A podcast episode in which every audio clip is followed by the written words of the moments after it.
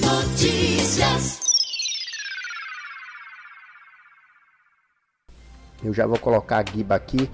É, Guiba, veja você, 20 de março, de 20 de março de 2020 até 20 de dezembro é, de 2020, a prefeitura arrecadou na saúde quase 2 bilhões de reais. 2 bilhões de reais. E aí me depara aqui, prefeito solicita segunda renovação do estado de calamidade pública. E para quem está nos ouvindo, o estado de calamidade pública é quando o município decreta o estado de calamidade pública que é aceito pela Assembleia Legislativa, ele fica isento dos processos de licitação e etc. Ele pega o dinheiro, gasta com quer, quando quer, a hora que quer e fica tudo lindo, tudo maravilhoso. E aí nós nos deparamos com unidades de saúde que não tem médico, não tem enfermeiro, falta remédio no, no posto, uma simples dipirona, mas para, segundo a última sessão da Câmara, o vereador Nilton disse que isso é normal, que há outros problemas e que isso aí é besteira. É isso mesmo, a população tem que ficar sem remédio. E aí, Giba, eu queria é, ouvir, Giba, que inclusive sempre foi um defensor da Unidade de Saúde da Família do Aliança e também da UPA Aliança, que agora é a UPA Pediátrica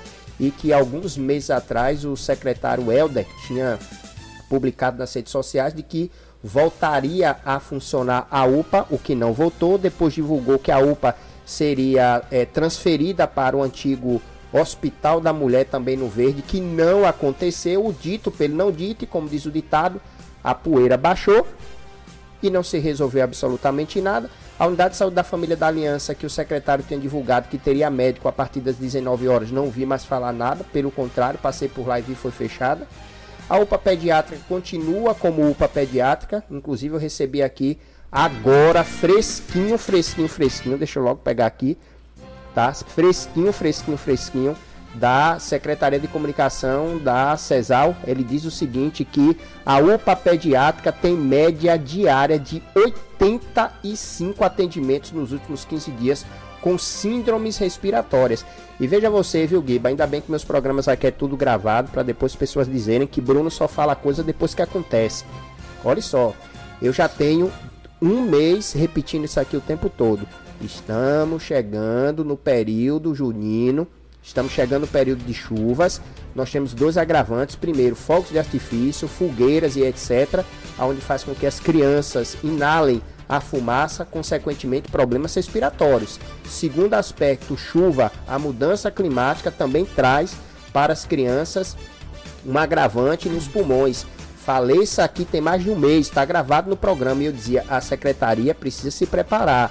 E agora eu recebo aqui a nota e Guiba está vendo aqui claramente tá? A assessoria de comunicação do secretário de saúde mandou para mim 85 atendimentos nos últimos 15, nos últimos atendimento diário, tá, gente? Quando ele diz aqui, ó, 85 atendimentos nos últimos 15 dias, ele não está dizendo que durante 15 dias atenderam 85 pessoas, não.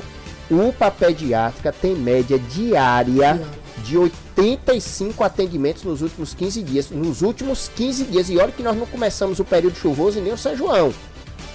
E a UPA pediátrica continua sendo a UPA pediátrica, a UPA adulta continua sendo adulta e não resolveu absolutamente nada. Guiba dos POCs.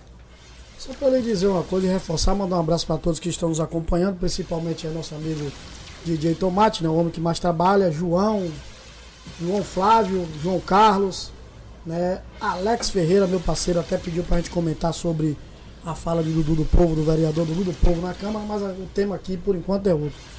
Deixa eu te dizer uma coisa para reforçar um pouco o que você falou. O que é que é feito em Camaçari hoje?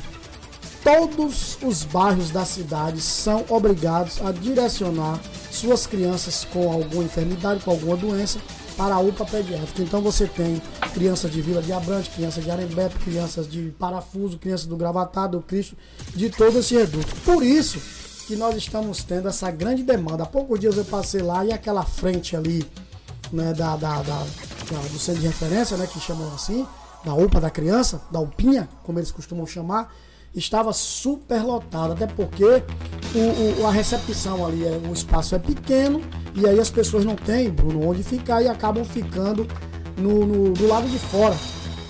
Então assim, a gente sabe que o período, né, o período de junho é onde começa o inverno, aquelas crianças que têm rinite, que têm problemas respiratórios, vai agravar e vai piorar muito.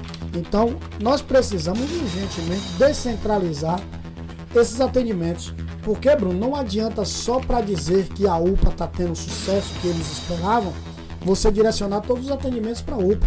O que a gente espera do, do, do, do, secretário de saúde é que a gente precisa descentralizar a saúde do município.